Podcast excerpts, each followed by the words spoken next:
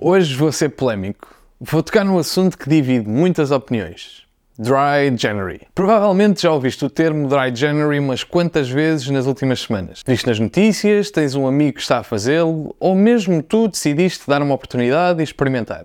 O que talvez tu não sabes é que começou por causa de uma mulher inglesa de nome Emily Robinson que decidiu que não ia beber em janeiro de 2011 para se preparar para uma meia maratona que iria fazer em fevereiro. As pessoas à sua volta começaram a perguntar-lhe como é que estava a correr e foi-se gerando cada vez mais curiosidade.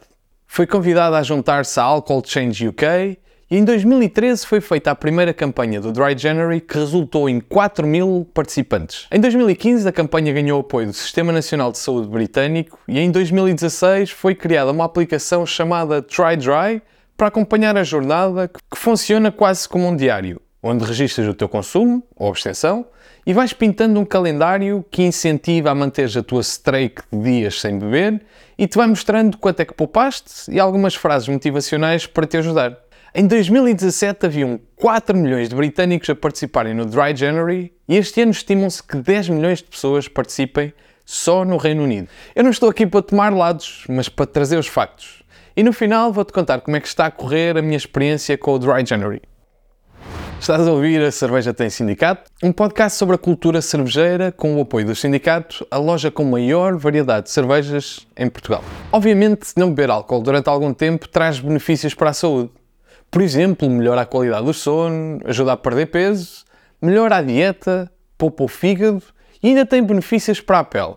Existem também benefícios económicos, embora obviamente dependam do comportamento que tenhas se esse hábito for trocado por outro, pode ficar por terra. Até mesmo os benefícios para a saúde.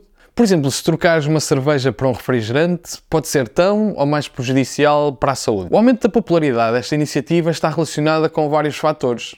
Em primeiro, no abrir do ano, milhões de pessoas definem a sua meta e objetivos para um ano de melhorias, tanto a nível de saúde, trabalho ou relações. E após um período de fartura e de descalabro das festas, o Dry January parece uma missão óbvia e teoricamente fácil.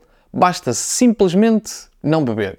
Agora, se a teoria se assemelha à prática, isso já são outros 500. Em segundo lugar, o consumo de bebidas alcoólicas tem diminuído na população mais jovem, que tendencialmente tem procurado um estilo de vida mais saudável e, consequentemente, reduzindo o consumo de álcool. Em terceiro, e olhando para a inflação e a cada vez mais complicada gestão de orçamento que temos de fazer para sobreviver, poupar numas saídas durante quatro semanitas parece um plano de sonho. Embora, na verdade, o aumento de consumo de álcool nos últimos anos esteja diretamente relacionado com a crise económica.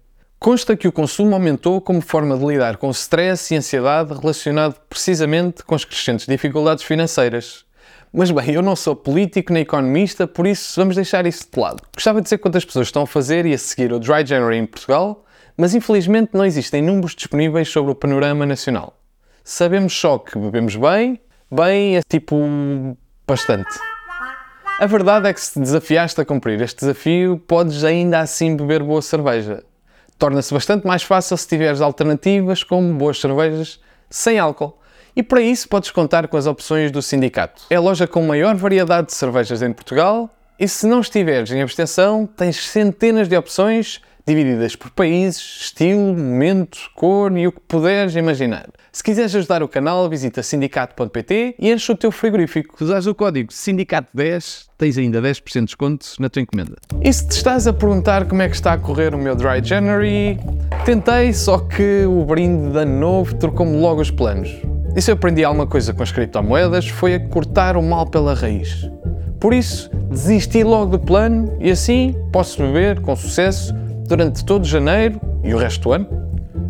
Já agora, sabias que a primeira vez que se fez um janeiro sem álcool, na verdade foi em 1942 na Finlândia, para poupar e ajudar o país na guerra contra a União Soviética. Foi também por essa altura que apareceu o famoso coquetel Molotov, uma arma de arremesso incendiária. Outra curiosidade é que o efeito positivo da redução de consumo não é para todos.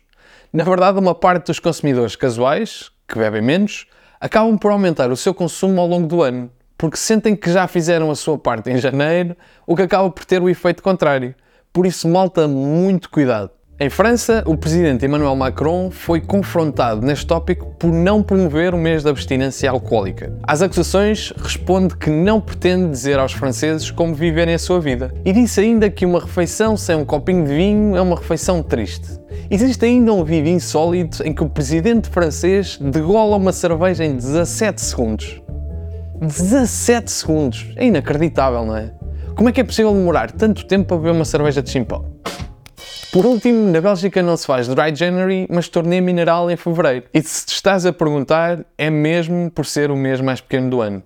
E não estou a gozar. A ideia era trocar as rondas de cerveja por rondas de água. Daí o nome Torneio Mineral. A participação estimada é de 10 a 17% nos últimos anos, num país onde mais de 80% da população adulta confessa beber álcool.